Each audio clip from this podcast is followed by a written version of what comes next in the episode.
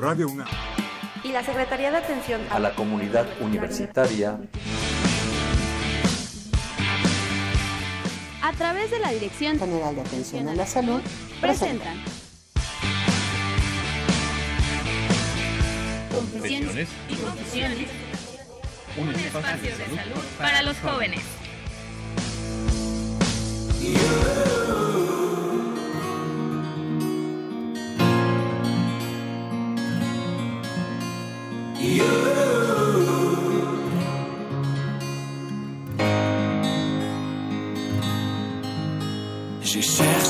Sens à mon existence, j'y ai laissé mon innocence, j'ai fini le cœur sans défense, j'ai cherché l'amour et la reconnaissance, j'ai payé le prix du silence, je me blesse et je recommence. Tu m'as comme donné l'envie d'être moi. Muy buenas amigos, amigas que escuchan y nos acompañan cada sábado en Confesiones y Confusiones. Soy Fernanda Martínez y de verdad que yo disfruto muchísimo estar aquí y espero que también ustedes estén así todo este, este sábado, este fin de semana. Ya muchos empiezan las vacaciones, así que bueno, pues excelente manera de arrancar. Y esta tarde vamos a tratar precisamente un tema que va muy relacionado con, con, esto de las vacaciones y que nos vamos a disfrutar, eh, nos olvidamos un poco de, de varios estrés y, y, preocupaciones, pero bueno, pues por ahí se nos va a colar un tema que hay que tenerle bastante atención y es el dengue y el chikungunya. Ustedes seguramente ya habrán escuchado, pero hoy tenemos a nuestro Departamento de Salud Ambiental de la Dirección General de Atención a la Salud de nuestra querida Universidad Nacional Autónoma de México. Está con nosotros el médico veterinario zootecnista José Juan Mancilla Castillo. Doctor. ¿Qué tal, Fer? Buenas tardes, auditorio. Muy buenas tardes. Una vez más aquí compartiendo un poco de, de la prevención sobre estas cuestiones que vamos a platicar en un momento. Perfecto. Está Roberto Carlos Álvarez Muñoz. Hola, ¿qué tal, Fernanda? Muchas gracias y buenas tardes a todos. Muy buenas tardes y, y, también les recordamos que si ustedes tienen algún comentario, alguna pregunta o quieren que los escuchemos aquí en Confesiones y Confusiones, eh, tenemos el teléfono que es el 55 36 89 89. 55 36 89 89 y esta tarde están con nosotros nuestras compañeras eh, médicos pasantes en servicio social en la Dirección General de Atención a la Salud, Arlet Martínez. Hola, muchas ta eh, buenas tardes, mucho gusto. Y también estará Berenice Aguazzi. Hola, mucho gusto, un placer estar aquí. Bueno, pues ya esperamos ahí todos sus comentarios y preguntas, porque este tema, como ya lo decíamos, vaya que va a levantar un poco de incluso como preocupación, porque eh, pues sí, la mayoría cuando son estas vacaciones de verano, que está el sol, pues queremos irnos a la playa, a, un, a lugares más calientitos, huyendo de la lluvia. Y bueno, pues ahí nos vamos a encontrar con estas enfermedades que ya decíamos, el dengue y la chikungunya. Así es, Fer, mira, estamos entrando ya francamente al, a la tem al temporal de lluvias aquí en la Ciudad de México. Tuvimos un episodio la semana pasada en la ciudad donde casi se colapsa la parte oriente poniente de norte poniente de, la Ciudad de México, ¿no? Unas inundaciones bastante severas, bueno, las autoridades dicen que son encharcamientos, pero habría que preguntar a los que se quedan ahí en sus carros atrapados, ¿no? De qué tamaño fue el encharcamiento.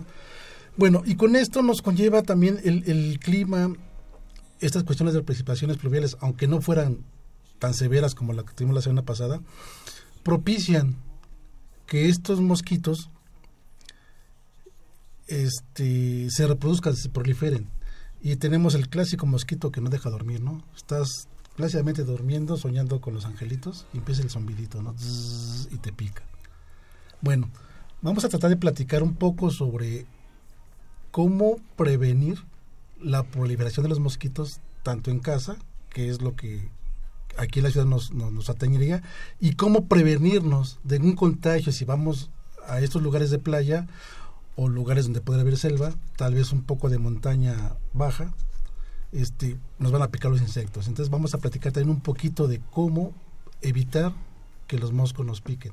Y bueno, si evitamos, si tratamos de, cumplir estas características, el, mosquito de, del, que transmite estas enfermedades, el dengue, chikungunya y el zika, bueno, pues nos van a perjudicar lo menos posible.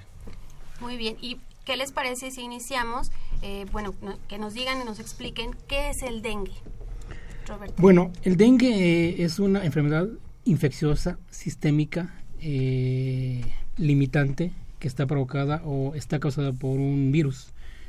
El virus en este caso es un virus que pertenece al género fla, Flamivirus. Y bueno, aquí es también importante señalar cómo es en sí o cómo es la transmisión de la enfermedad, que creo que es importante.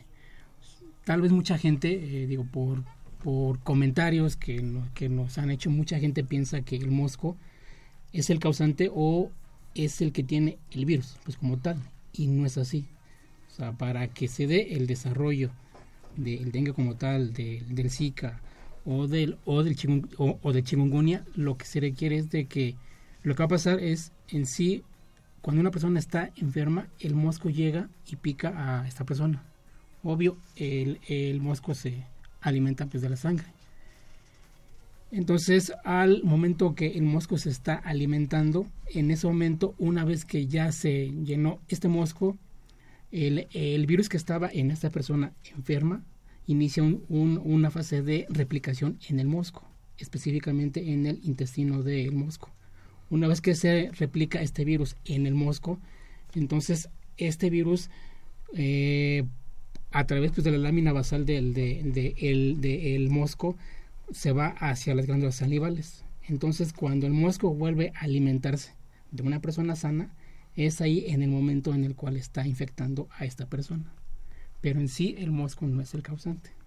Únicamente es el vector. Es un vector, exactamente. Es decir, el que va a transportar. exactamente, exactamente. En este caso lo transporta en la sangre del mosco. Entonces, cuando se alimenta, utiliza la, saliva con este, con este efecto, hace que la, que la sangre esté fluyendo y de esta manera es como el mosco va a estar inoculando al virus en una persona sana.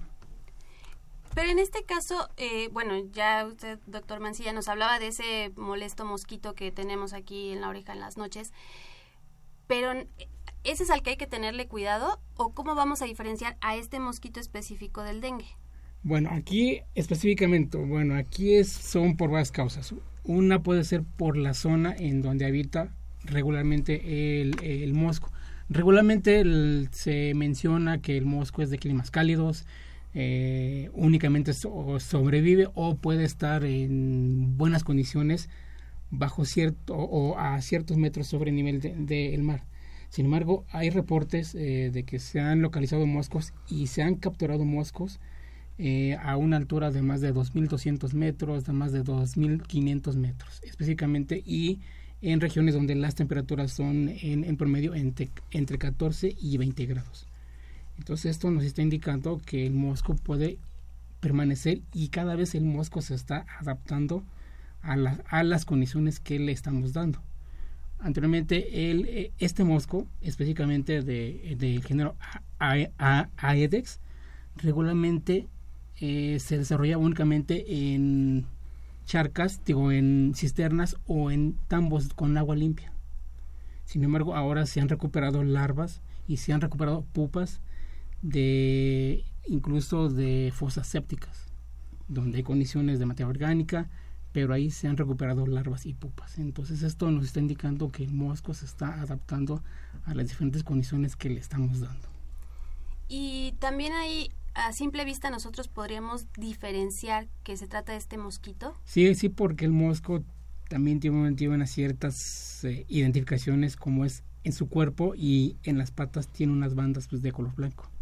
Entonces a, este mosco se le conoce regularmente como mosco pues, de rollas blancas. Entonces este, es también fácil que se pueda ubicar a este mosco. Y también porque este mosco regularmente eh, siempre va a estar predispuesto o siempre va a estar acompañando a el hombre porque le da ciertas condiciones. Tiene cosas eh, piletas, eh, aguas de florero, este, en fin, todo el material donde podamos acumular agua y que son factores para el desarrollo del mosco, regularmente este mosco siempre va a estar acompañando pues, a las poblaciones humanas, siempre. Hay, unas cosas que hay que puntualizar de lo que dice Robert. Primero, Estas tres enfermedades no son contagiosas. Yo no te la puedo, o sea, estornudo, te beso, te saludo, no te la voy a pegar. Forzosamente tiene que haber de por medio un mosquito y este mo- mosquito es el Aedes aegypti, que el que mencionaba Robert, el de rodillas cafés o le van a, de- también tigre, ¿no? de Y rodillas sí las puedes ver a simple vista, bueno, puede ser una lupa, es más que suficiente con una lupa para poder distinguir estas esta morfología de, de- del mosco, ¿no? La otra, la otra cuestión que habría que, que este que resaltar es lo que decía Robert. Si bien estos mosquitos viven o vivían en, en altitudes este y con temperaturas, con climas tropicales, con climas húmedos, hay que recordar que nuestro planeta está cambiando. Hace algunos programas platicábamos sobre el agua y les platicaba que el futuro ya nos alcanzó en cuanto al agua, la escasez de agua que ya, ya la estamos padeciendo muchos. Igual está pasando con el calentamiento global. Las temperaturas están cambiando. Ahorita mismo está nublado, pero hay calorcito, hay bochorno, ¿no? Entonces, esto puede dar, puede propiciar a que si el mosquito ya está instalado en esas altitudes, en la Ciudad de México, podría ser en un futuro que estas enfermedades llegaran a estas altitudes. Roberto traía por aquí un- unos datos muy, muy, muy, muy, muy, muy, muy, ahí no sé cómo decirlo. este, Importantes, significativos. Ajá.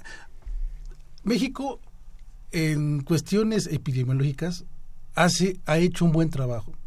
Prueba de ello es la lucha contra la fiebre aftosa. México no tiene. Y para que México fuera libre de fiebre aftosa, se aplicó lo que le llamaban rifle sanitario a todo el ganado este bovino. Otro ejemplo un poco más reciente es este la, la enfermedad que tuvimos con los conejos, una enfermedad hemorrágica que hubo con los conejos ahí por el 88, que todos los conejos fueron sacrificados, o sea, mataron a toda la producción de conejos en, el país, porque esta enfermedad igual este, llegó a México, y para poderla combatir no hubo más remedio que sacrificar a todos los conejos, después de un tiempo se limpiaron las granjas, se sanitizaron las, las granjas y se volvió a introducir conejo sano. Y esto ya fue más reciente, fue en el 88. Otro ejemplo podría ser más, más recientemente cuando tuvimos la epidemia de la, de la influenza. México, pues paramos actividades, ¿no? Para poder combatir la influenza. Este virus de la influenza, pues es mutante y ah, hace que las condiciones de la influenza, pues siempre las tengamos porque son estacionales. Sin embargo, estas enfermedades que les mencioné antes, sí están erradicadas. Lo que pasa con el dengue o con estas enfermedades que no son endémicas de México, que generalmente llegan de África, llega, llegaron primero a Estados Unidos. ¿No es así, Robert? Sí, Tú mejor la historia. Bueno, aquí específicamente en, en el caso del dengue, los primeros reportes en el continente americano han sido alrededor de 1860, perdón, 65. Fue conocido uno de los primeros re- este, pues, reportes aquí en este, América y sí. El, pues el virus llegó bueno, proveniente de África eh, a través pues, de los barcos, de lo, junto con los este, colo- co- colonizadores. La mayoría pues, de ellos venían con población o los tripulantes muchos eran de descendencia pues africana o incluso traían es- eh, este, Esclavos. esclavos. Entonces, este, de esta manera fue como llegó por primera vez aquí pues a, pues al continente. Y bueno, de ahí se empezó pues a desarrollar. Y como lo comentaba Juan, en 1957 la Organización Panamericana pues, de la Salud implementó un programa. Este era con el fin de erradicar al mosco lo implementó en la mayoría pues, de los países de esta América y sobre todo donde había una prevalencia muy muy alta de, de, de dengue. Y a partir de 1961, 1963 fue cuando se pudo eliminar completamente al mosco de, de, de México. En otros países, por ejemplo, en Colombia se erradicó alrededor de 1965 y permaneció así hasta 1967. Después de estos lapsos de esos años fue cuando se empezaron a dar los primeros reportes y reemergió este mosco. Entonces, aquí podemos eh, ver que, bueno, si se aplican las condiciones, si se aplican programas, se puede hacer una erradicación. Pero esto es, eh, vamos, esto es aplicar un programa donde tenemos que estar integrados todos, ¿no? Gobierno, población, este, y llevarlo a cabo, ¿no? O sea, ya se demostró que sí se pueden erradicar los, los sitios con la finalidad, bueno, de erradicar a este mosco. Y bueno, ya después en el caso de, de el mosco, también en, en 1985 fue cuando se empezaron a dar otra vez los, los brotes en forma muy rápida porque empezaron a llegar este, algunos cargamentos que venían eh, llantas usadas de Asia que venían hacia Estados Unidos. Entonces en estas llantas era prevalente que venían o ya fuera huevos o pupas o el mosco pues, como tal. Ya que en estas llantas son sitios donde pueden sanidad porque en las llantas regularmente pues acumula agua o incluso bueno si las llantas vienen relativamente húmedas pues los huevos pueden soportar bajo estas características y bajo estas situaciones y fue como a partir de ese momento fue cuando se otra vez se volvieron a dar estos estos casos donde repuntaron nuevamente tanto el dengue y, y lo que pasó también, también con, el dengue fue que se empezó también a manifestar el dengue bajo la situación o bajo una situación clínica eh, que se conoce como dengue hemorrágico, el cual es una forma grave del el dengue. Y bueno, esta cronología que ya nos acabas de comentar y cómo se desarrolla o se almacena sobre todo eh, la, las pupas de estos, uh -huh, de estos sí. mosquitos, ¿ha funcionado igual para el chikungunya?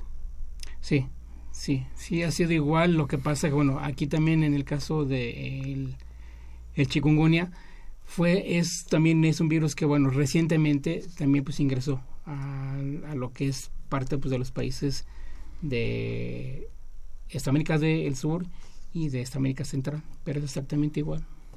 Y aquí, ¿cuáles serían esas diferencias? Ahorita ya nos hablaron un poquito de lo que es el dengue, pero ¿cuáles son las características de chikungunya en, en el mosquito? Bueno, o sea, en el, en el mosco el, el virus se, se este, comporta igual.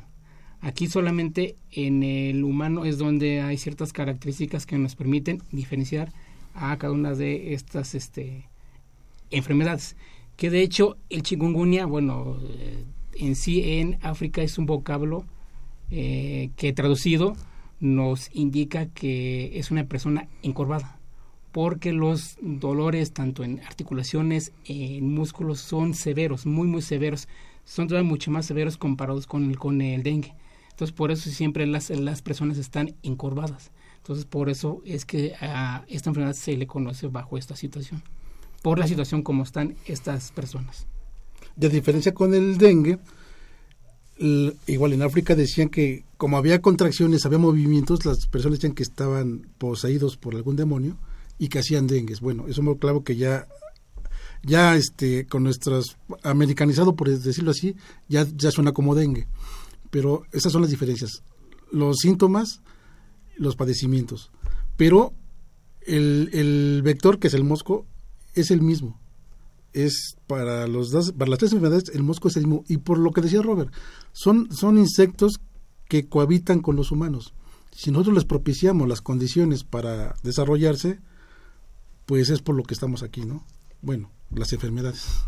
Y estamos aquí en Confesiones y Confusiones este sábado. Vamos a una pequeña pausa musical y también escuchar unas cápsulas que grabaron nuestros compañeros en Servicio Social.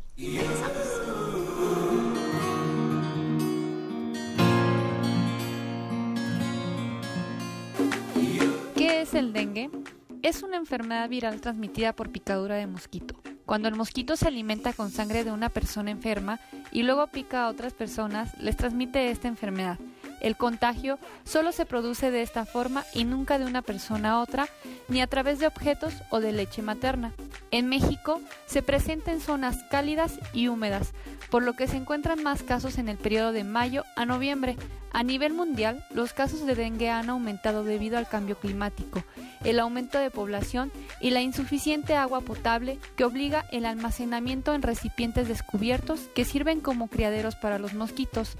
Los síntomas del dengue son fiebre alta, dolor detrás de los ojos, dolor muscular, dolor en articulaciones, náuseas, vómitos, cansancio, erupción en la piel y sangrado de nariz y encías. Ante estos síntomas es importante acudir al médico y evitar tomar cualquier medicamento, ya que puede complicar la enfermedad.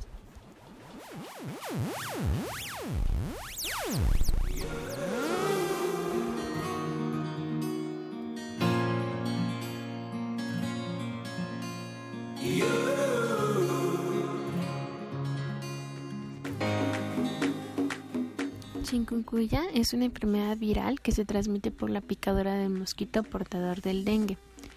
Es una palabra que significa doblarse, ya que los enfermos se encorvan por el dolor de las articulaciones. La enfermedad aparece de 3 a 7 días después de la picadura. Los síntomas que se presentan son fiebre mayor a 39 grados, dolor severo en articulaciones, en cabeza, en espalda y dolor muscular, náuseas, manchas rojas en la piel y enrojecimiento de los ojos. Si presentas uno o varios de los síntomas, acude a tu médico para que confirme el diagnóstico con alguna prueba de sangre. No se transmite de persona a persona y no existe vacuna o medicamento que evite el contagio. Por lo tanto, el medicamento solo libera los síntomas y se recomienda guardar reposo en cama y tomar abundantes líquidos, así como realizar medidas preventivas que eviten el reposo del mosquito.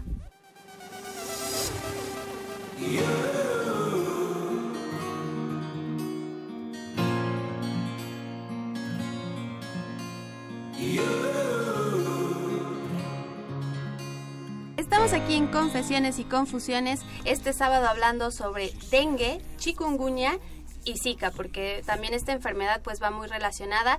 Les recordamos que tenemos el teléfono en cabina para que ustedes se comuniquen, también nos hagan sus preguntas, cualquier duda al 55 36 89 89.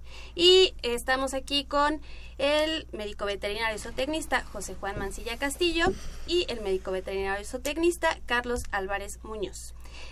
Algo que me gustaría también eh, redondear es acerca de los síntomas de estas tres enfermedades. Son muy similares entre sí, pero eh, ¿cuáles serían eh, para nosotros darnos cuenta que no se trata de dengue, que no se trata de chikungunya o que se trata de zika. Bueno, aquí, eh, pues como tú lo comentas, los síntomas entre estas enfermedades son muy parecidos.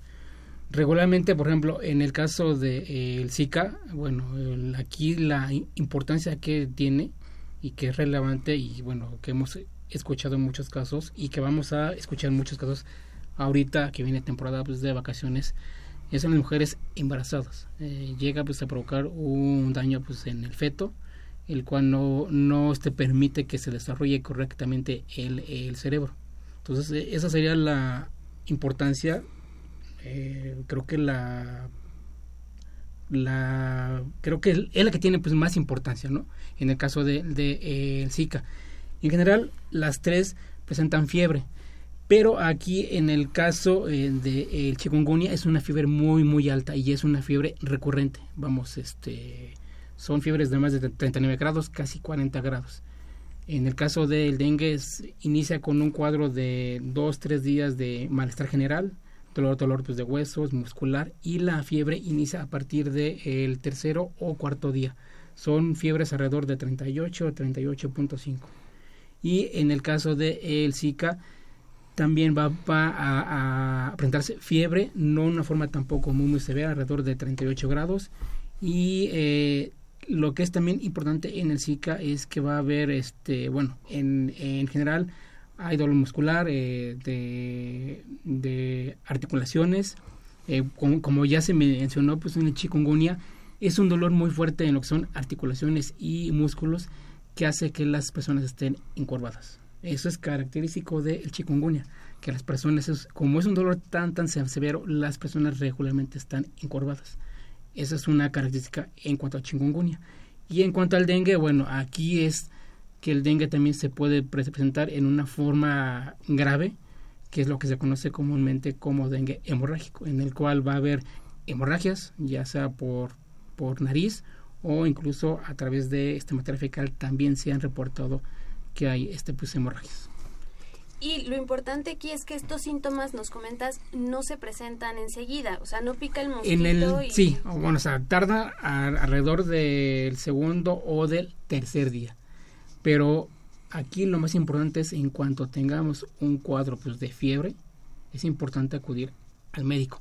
Y sobre todo, por ejemplo, si vamos a salir pues de viaje hacia zonas cálidas, hacia zonas donde sabemos que hay prevalencia tanto del virus como del mosco, bueno, sí es importante acudir inmediatamente al médico.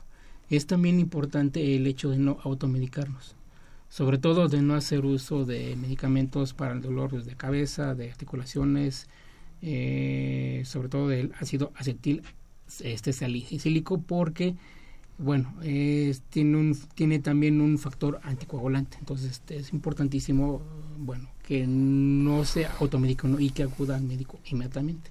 Entonces ahí sí más vale pecar de, de sí, prevención. Sí, sí, digo, ante los signos, ante los síntomas y o sea, y sobre todo si acudimos a algún área o donde tengamos las prevalencias es importantísimo hacer esto.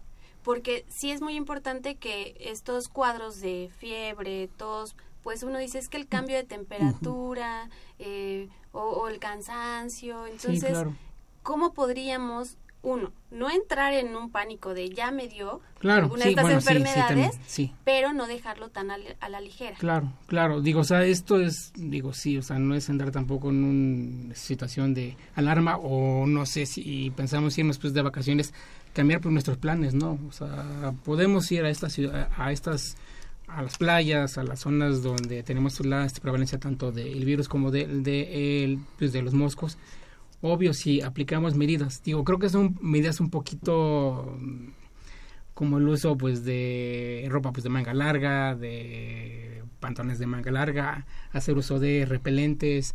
Eh, si vamos a acudir a algún área, bueno, verificar que los lugares donde nos estemos quedando, ya sea si son hoteles, si son casas pues, de huéspedes, que en las ventanas tengan telas este pues mosquiteros. Eh, entonces con esto vamos a también a ayudar o a prevenir pues de cierta manera pues que tengamos alguna situación que nos llegue pues a picar algún mosco y bueno estas son medidas preventivas. Y cuando ya se presenta eh, alguna de estas enfermedades sí hay cura bueno en el caso de el dengue eh, bueno ya eh, se está manejando pues una vacuna. Esa vacuna se está manejando o bueno todo lo que es el protocolo está autorizado el uso de una vacuna, pero únicamente contra el dengue. Y ese es un estudio que se hizo aquí en México, se empezó a hacer alrededor del 2010, fue cuando se empezó a hacer todos los, los estudios y bueno, ya este en el 2015 fue cuando ya este, se autorizó el uso pues, de la vacuna.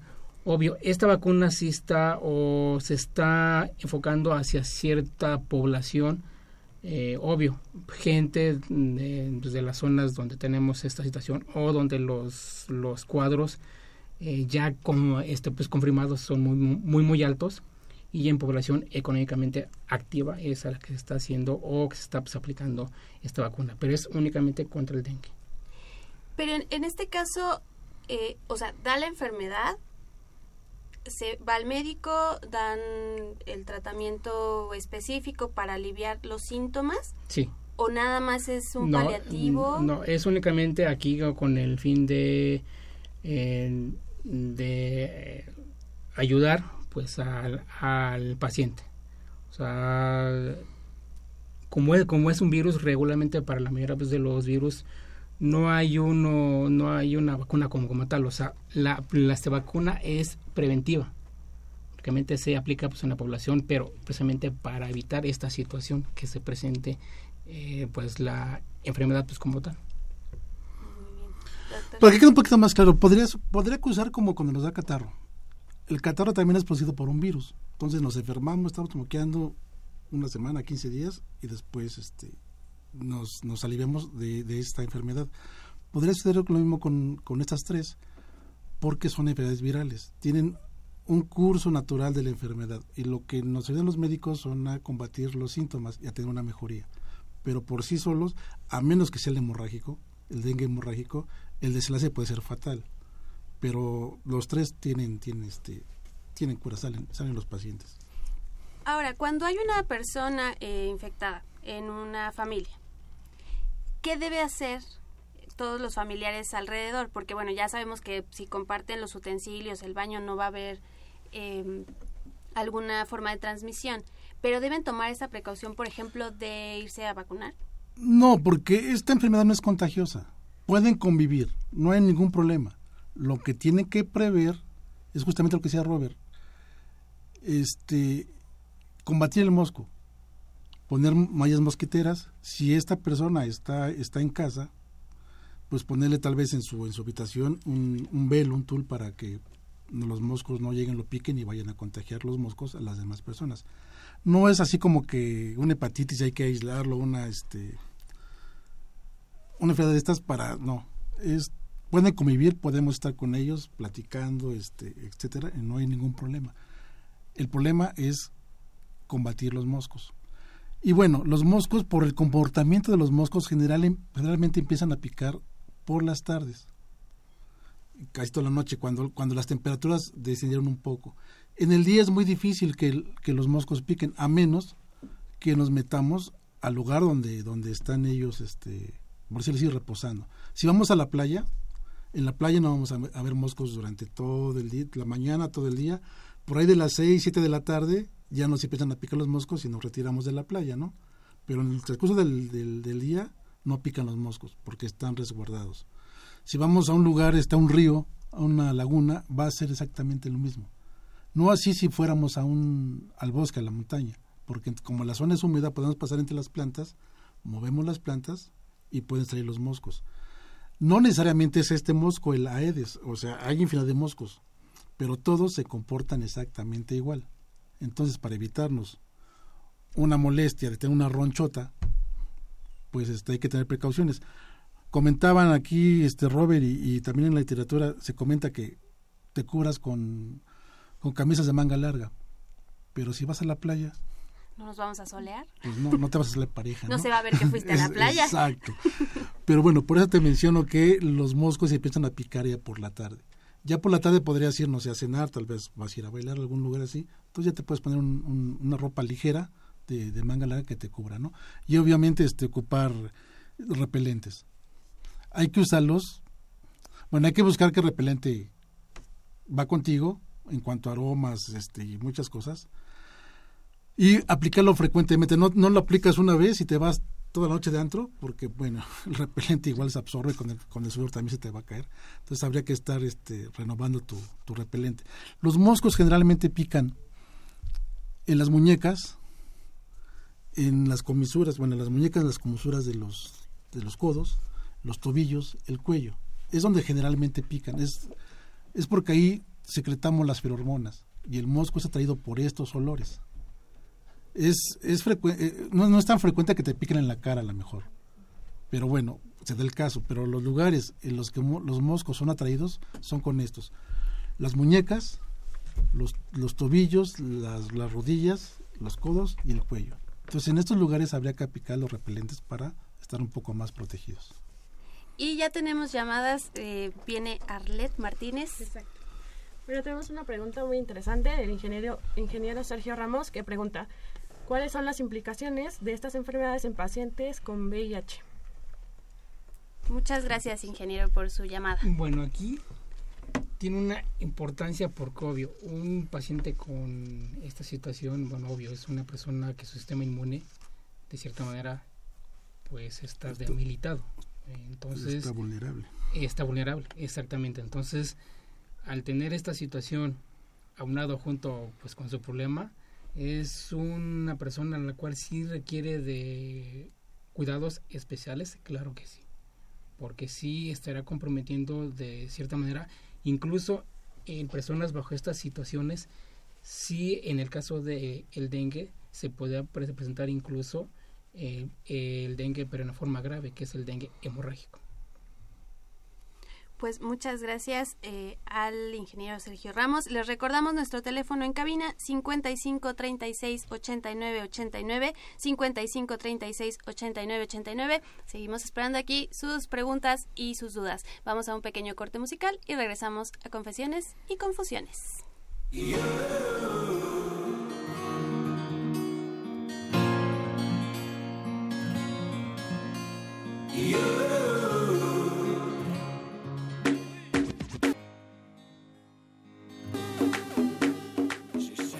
Mejor forma de prevenir el dengue es eliminar todos los criaderos de mosquitos, Como no existen vacunas que eviten esta enfermedad, la medida más importante es la eliminación de todos los recipientes que contengan agua estancada, como son cubetas, botellas, llantas o trozos de plástico. Si los recipientes no pueden eliminarse, deben mantenerse volteados o tapados. Las hembras de mosquitos colocan los huevos sobre las paredes de los recipientes, justo por encima del borde del agua, por lo que antes de cubrirlos deben ser lavados para poder eliminarlos. La fumigación no es una medida efectiva ya que solo elimina mosquitos adultos y no larvas. También es importante prevenir la picadura del mosco, colocando mosquiteros en puertas y ventanas, utilizando repelentes sobre la piel expuesta y, de ser posible, usando mangas largas y pantalones largos.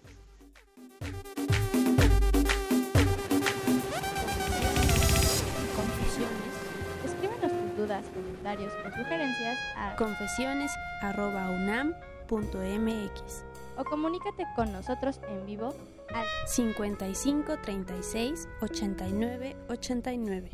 En un momento continuamos.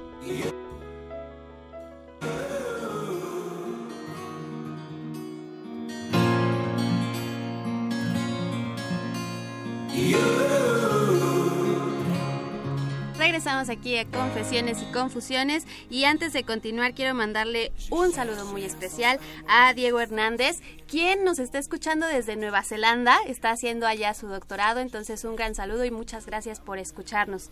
Estamos esta tarde hablando sobre dengue, chikungunya y zika. Y la verdad es que ya nos estamos espantando un poquito porque vamos a ver mosquitos por aquí por allá y nos van a dar ganas de aplastarlos y hacer como un perímetro a muchos metros de ellos para que no nos piquen. Sin embargo, ya nos comentaban aquí el médico José Juan Mancilla y Roberto Carlos Álvarez que este mosquito tiene una razón de ser, tampoco es el malo de esta película. Sí, claro. Bueno, aquí, eh, bueno, como todos los seres vivos que estamos aquí en el planeta, creo que tenemos pues una función, ¿no? En el caso específico de este mosco, bueno, es parte de una cadena esta alimenticia. Eh, en el caso, por ejemplo, específico de sus huevos, de las larvas y de las pupas, sirven de alimento para otros insectos, sirve de alimento para otros peces. De hecho, es una, bueno, hay una forma de control biológico que es con el uso de ciertos peces, los cuales se van a estar alimentando de las larvas y de las pupas de este mosco. Entonces no es tampoco como lo hemos eh, mencionado en otros programas, eh, por ejemplo con arañas. Eh, Todos los insectos que, No, no son los malos pues de la película, ¿no? Aquí lo, su importancia radica en no darle las condiciones para que estén alrededor de nuestras, de nuestras viviendas, de nuestros lugares pues, de trabajo y bueno, podemos convivir sin ningún problema. Y no pasa nada, si los combatimos, no vamos a acabar con todos los moscos. Sería, sería, es imposible poder acabar con, con una especie como esta, que son fáciles de reproducirse. Pero bueno, los podemos controlar y que cada quien esté donde tiene que estar. Siempre como, siempre lo repito cuando tocamos esos temas, hagamos de cuenta que estamos en una pecera. El planeta es una pecera enorme en la que estamos todos los seres vivos, animales este, y plantas, ¿no? Y estamos conviviendo cada quien tenemos que tener nuestros propios nichos y no perjudicar, sobre todo los humanos, no perjudicar a las demás especies con las que estamos cohabitando. Para conocer también un poco más de este mosquito, eh, ¿nos podrían hablar un poco de cómo es su ciclo biológico? Bueno, aquí el mosco pasa por una etapa, bueno, son cuatro etapas que se inicia con el huevo. El cual, bueno, aquí es importante también mencionar que solamente la hembra es la que se va a estar alimentando de, sangre. Y la sangre la requiere para hacer que sus sus este pues, ovocitos se este, maduren. Y con esto es como inicia la pues, su pastura pues, de, pues, de huevos. Entonces bueno a partir de ahí estaremos este pues comentando que el ciclo biológico del mosco inicia con el huevo el cual regularmente la hembra lo va a estar colocando en, en el borde ya sea de, piletas, de estanques, de llantas, eh, de hojas. Ahí es donde regularmente va a estar colocando pues, sus huevos. Regularmente la hembra en cada postura puede llegar a o puede colocar desde 150 hasta 400 huevos. Entonces es un número alto y eh, eh, más o menos en el, la, etapa pues, de huevo va a estar eh, pasando de, de dos a tres días. Porque estos dos primeros días es de, es de suma importancia eh, para, para el huevo. De ahí le va a servir para, puede incluso permanecer o permanecer vivo pues como tal, aunque tenga una, pase por una etapa o en áreas donde ese, este, pues áreas secas, puede permanecer viable este huevo hasta por dos o hasta por un año. Entonces, esta es también la importancia de aquí, pues, en, en, estos dos días, ¿no? Después de esto pasa pues, a la etapa pues, de larva. Y en la etapa de larva pasa por cuatro estadios. En estos cuatro pues, estadios, eh, igual va a estar pues, pues al fondo, eh, ya sea pues de las piletas o de los tanques donde esté. Y de ahí la siguiente etapa hacia donde pasa es la etapa de, de pupa en esta etapa de pupa es donde ya llega el desarrollo final del mosco pues, como tal y ya después emerge como un mosco adulto. Entonces aquí las primeras tres etapas son etapas que se conocen como fases acuáticas. Y ya pues, la última etapa pues como adulto total, bueno, ya es donde ya está pues el mosco de este pues desarrollado pues como tal y donde ya inició otra vez pues, su desarrollo. Entonces por eso de aquí es eh, la importancia de poder atacar las primeras tres fases, que son las fases acuáticas. Y es de la manera como podemos erradicar y podemos controlar a este mosco. Y son muy fáciles de ver, basta con asomarse a un contador de agua, una, una fuente, a lo mejor una fuente que no esté en funcionamiento, un tinaco abierto, una pileta en casa, este, un, un tambo de agua, es, te asomas y, si ves unas cositas que les llaman maromeros, pues esas son esas fases larvarias que nos comenta Robert en, en el agua y se llaman maromeros porque caminan en esa forma como quedando dando maromas, dando vueltas. Nosotros en nuestro trabajo cotidiano que hacemos en la universidad hemos encontrado en algunos depósitos de agua este este tipo de, de estas bueno las larvas de los moscos pues lo que se hace es muy sencillo vaciar la cisterna es cierto este, bueno se queda el tratamiento se le adiciona más cloro y bueno con eso ya este podríamos empezar a combatir estas larvas pero lo ideal es que todos los depósitos de agua para consumo tendrían que estar tapados. Estos son básicamente los tinacos y las cisternas. Y bueno, en el caso aquí de la, de la ciudad, insisto, si vemos de pronto un mosquito, que es que, bueno, ustedes son muy expertos en esta parte y pueden tener ya esa eh, habilidad o posibilidad de diferenciar si es un mosquito que nos pone en riesgo o no. Nosotros como ciudadanía en general que, que pues solamente distinguimos mosquito y mosca, eh, al notar posiblemente esto, ¿qué acción debemos tener? ¿A quién debemos llamar? ¿O, cuál sería el, procedimiento? Te decía hace un momento, es muy sencillo acabar con los moscos. O sea, no tienes que pedir la ayuda de una persona especializada para el combate de plagas. O sea, puedes ir al autoservicio, comparte una lata, la que tú quieras, solamente verifica que diga este, ligeramente tóxico y que no tenga componentes organofosforados u organoclorados y lo podrías aplicar. Es muy sencillo y estas sustancias este, matan a los moscos adultos. Como decía Robert, generalmente los que pican son las hembras. Esas son las que nos molestan por la noche, las, hembras, porque van a, van a, usar la proteína de la sangre para poder justamente este, producir los huevos. No hay que tener pánico, los moscos ahí están, nosotros también ahí estamos. Y esto va también, o sea, para, para un poco aliviar este temor que, que estamos tal vez metiendo, va con nuestra historia. Si tenemos ahorita una historia de que tú te vas a ir de vacaciones a algún lugar, este es el riesgo que podrías correr.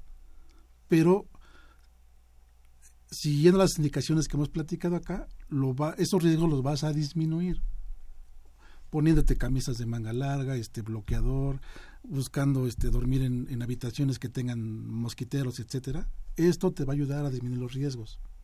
Una vez que llegues a la Ciudad de México, pues no tienes riesgo porque no tenemos oficialmente en la Ciudad de México no hay no están esos padecimientos, aunque llegan las personas y se reportan pacientes en la Ciudad de México con estas enfermedades, pero hay que ver la historia de dónde vienen los, los días previos, ¿no? Un mes, 15 días antes, a dónde fuiste, a dónde estaban estas personas. Entonces ahí se da, se da uno, el médico se da cuenta que esta enfermedad la, la contrajeron en otro lugar y no necesariamente en la Ciudad de México. Muy bien, pues sí, eh, obviamente va a ser muy importante tener bien puntualizadas estas mm, estos partes de, de la prevención porque es muy sencillo de verdad cuando escuchamos eh, sobre ahora más el chikungunya y zika sobre todo estuvo muy muy fuerte la, la prevención las campañas eh, porque bueno es, de verdad es muy fuerte o la- y lamentable lo que sucedía con los niños que ahora los vemos impide su su desarrollo normal entonces, sí hay que tener una conciencia de prevención y no alarmista, tampoco se trata de, de esta parte. Entonces, ya para ir, eh, les digo, dejando muy en claro que nos podemos ir de vacaciones muy contentos y muy tranquilos, eh, vamos eh, mencionando o retomando estas partes de prevención. ¿Qué medidas tendríamos que tomar? Bueno, aquí eh, podemos tomar medidas, digo, casi creo que la mayoría venimos o vamos a estar en un periodo de este, vacaciones. Entonces aquí podemos aprovechar para, en el caso específico de nuestros domicilios, casas, donde estemos este, pues, habitando, bueno, revisar, revisar, por ejemplo, las canaletas de desagüe. Regularmente la, en la mayoría, bueno, mm, antes de que se presente pues un periodo pues, de lluvia hay mucho viento regularmente pues el viento tira hojas ramas de árboles en fin basura. Entonces si nuestras canaletas tienen basura obvio pues el agua no va a estar circulando en forma adecuada. Y estas fuentes de agua que están acumuladas pues en las canaletas es un sitio ideal para para que puedan pues anidar este tanto pues, los huevos y, y las y las estelares pues, de los moscos. Entonces limpiar por nuestras canaletas si tenemos este pues desagües igual limpiarlos que no tengan tierra retirar basura este hojas lodo lo que tengamos. Esto es con la finalidad de evitar que tengamos acumulamiento de aguas. Eh, en el caso específico de los envases para los floreos no digo o sea hay gente que utiliza desde cubetas desde botellas desde este trastes que ya no usan, que se rompieron y que dicen, ah, bueno, ponle flores. Entonces, tener cuidado con, con esos de por lo menos cada dos días cambiar el agua y lavar con agua y con jabón todo el interior de estos envases. Revisar, obvio, nuestros tinacos, ¿sí? Eh, mucha gente, creo, mm, verifica los tinacos, no sé, solamente cuando no tienen agua y súbete a ver qué tiene tinaco. Cuando tinaco muchas veces no tienen tapa, entonces hay que tener también cuidado con los tinacos que siempre tengan tapa, que estén cerrados. Aparte de que es un beneficio para que no tengamos problemas con la presencia pues, de los moscos, el hecho de que nuestro tinaco esté tapado también nos está garantizando que nuestra agua pues tampoco se está llenando pues, de tierra, de partículas, en fin. Eh, nuestras piletas igual. Si podemos también lavar todas las, las paredes de nuestras piletas, igual también es importante hacerlo. Eh, todos los materiales que tengamos en nuestros patios, este, pues si no los usamos, venderlos, reciclarlos, este, sobre todo llantas, eh, tener cuidado. Digo, hay muchas personas que lo hacen. eh, colocan pues, sus ollas o trazas afuera pues, de la casa o, en el patio ahí colgadas. Entonces, si lo van a hacer, hay que hacerlo, pero de tal manera que estas ollas no nos acumulen agua o sea, que estén volteadas, ¿no? regularmente quedan con el fondo hacia el exterior donde nos pueden llegar a estar pues, acumulando agua. Entonces también tienen cuidado con eso. Eh, hay ciertas botellas pues, de vidrio, pues, de refresco que son retornables. Si hacemos eso y si están afuera pues, de casa, mantenerlas tapadas o, con la taparrosca. o- esto es con la finalidad también y evitando que se nos acumule el agua al, hacia el de la botella, sí, porque son también donde puedan estar pues, anidando pues, estos moscos. También las plantas de pronto Sí, son en las, en las hojas eh, muchas veces también llegan pues, a estar, este, pu- bueno, no- nos, nos acumulan agua. Y también no hay que regarlas en exceso, o sea, únicamente que la tierra esté húmeda y con eso es suficiente, ¿no? Ya que hay personas que inundan pues a la planta, entonces también estos pueden ser sitios donde pueden estar sanidad. De pronto también ya podríamos tener los mosquitos y lo más sencillo es justamente ir al supermercado y comprar un spray que nos venden ahí que mata todos los mosquitos del mundo y, y no nos afecta. Eh, ¿Qué tan recomendable es el uso de estos? Es como te decía, funcionan, solamente hay que verificar que no tengan organofosforados o que no tengan órganos clorados, porque estas, estas dos sustancias se almacenan, o sea, quedan volando en el medio ambiente y además también se absorben por grasa. O sea, nuestra grasa corporal también las va a absorber y se nos van a almacenar ahí. Entonces, cualquier otra sustancia que tenga la lata, excepto órganos fosforados y no clorados, se pueden funcionar y que la etiqueta de cintillo que está en la parte baja de la lata sea verde y que diga ligeramente tóxico o que diga uso urbano. Esas son las condiciones para si vas a comprarte una lata para cualquier tipo de insectos, es lo que te tendrás que fijar. Y ya para tu destino de playa, digo, tu destino de vacaciones, pues elegir el tipo de ropa. Y no está por demás llevarse un botiquín que vaya acorde hacia donde vas. A lo mejor te vas a la montaña, pues trata de llevarte unas vendas, este, tal vez un algo para hacer una tablilla, a lo mejor llegas a tener un accidente. Entonces, que tu botiquín vaya también de acuerdo al destino al que vas, ¿no? Todos nos tendremos que vacunar. No es necesario, bueno, para esas enfermedades no hay vacuna. Entonces, este, pues no hay que para vacunarse. la del dengue, ¿no? Nos Sí, mencionabas, pues sola- solamente para, para el dengue, pero regularmente, o sea, ten- tenemos que primero ver si estamos en una población eh, de acuerdo a cómo lo están manejando para ser candidatos pues a que nos, nos apliquen por la, por la vacuna contra el dengue. Entonces no es como que llego al Sí, centro de no. salud y Claro, no, no, vacúneme claro, contra el dengue porque claro. me voy de vacaciones. No. Ok. Ahora, en el punto de los repelentes de mosquitos, que ya hay muchos en aerosol, hay las famosas pulseras. Esto va a depender de cada quien por las propias sustancias que pueda tener el repelente. A lo mejor es alérgica a estas sustancias, entonces habría que, que ver qué contiene el repelente y en base a eso pues eliges el que, por eso decía el que vaya bien contigo. En cuanto a aroma, en cuanto a sensación de la piel o en cuanto a enrojecimiento, este, alergias pues, este, por aplicarte los, los repelentes, ¿no? Entonces sí podemos irnos contentos y felices a las vacaciones. Sí, vayan y disfruten sus vacaciones, es lo mejor que podemos hacer. Siempre, ya- además teniendo ya esta información que, que esta tarde nos han brindado el médico veterinario zootecnista José Juan Mancilla Castillo y el médico veterinario zootecnista Roberto Carlos Álvarez. De verdad, muchas gracias por toda esta explicación sobre estas tres enfermedades que son el dengue, chikungunya y zika. Y, y pues sus últimas reflexiones sobre estos temas, cosas que, que no deben quedar al aire para nuestros radioescuchas. Pues solamente puntualizar, no son enfermedades contagiosas, no te la transmites de persona a persona, tiene que ver de por medio forzosamente un mosquito. Y es el mosquito Aedes aegypti, que ya decíamos cómo es su, morfología, tiene unas, unas manchas blancas o, cafés y lo puedes distinguir a, simple vista. Otra cuestión es que los únicos que pican son las hembras y por la cuestión de que tienen que alimentar la proteína que van a, agarrar- a tomar de la sangre van a favorecer que, que produzcan sus huevos, ¿no? No regar en exceso las plantas, como comentaba como comentaba Robert, si les ponemos debajo de las macetas una, una ollita o algo para captar el agua en exceso, pues bueno, esa agua pues también desecharla, ¿no? Mantener las azoteas libres de, de hojarasca porque puede haber allá acúmulo de, de agua y bueno, nos vamos a, también a, ahorrar tal vez un daño a nuestra, a nuestra losa, ¿no? Roberto. Bueno, creo que eh, igual también será nada más eso, obvio, pues como lo comentamos, digo, no hay que entrar pues en un pánico, ¿no?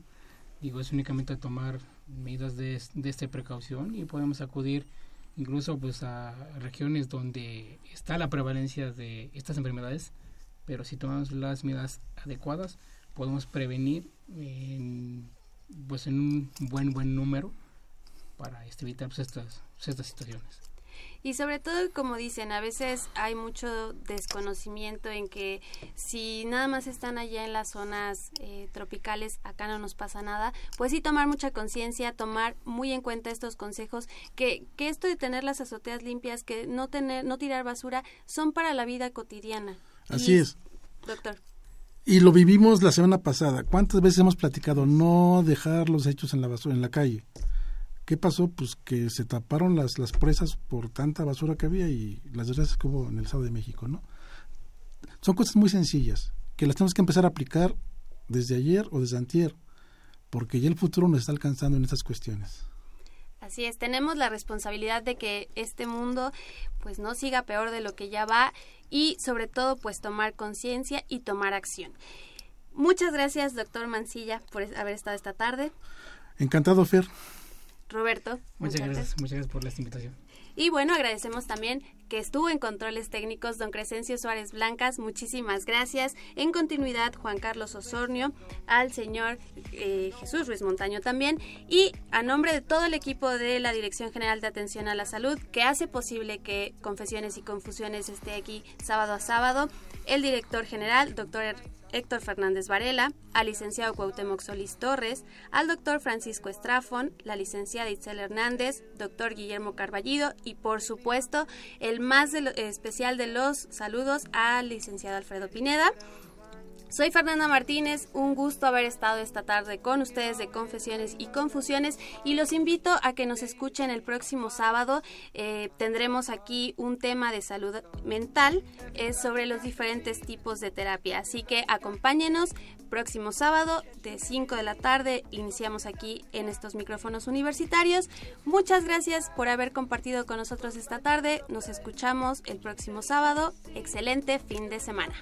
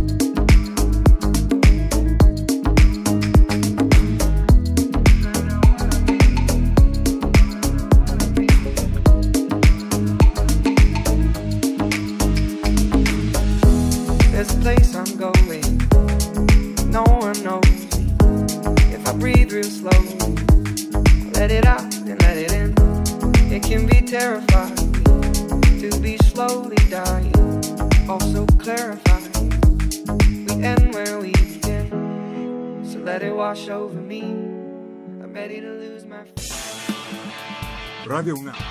Y la Secretaría de Atención a la Comunidad Universitaria. A través de la Dirección General de Atención a la Salud. Presentaron Confesiones y Confusiones, un espacio de salud para los jóvenes.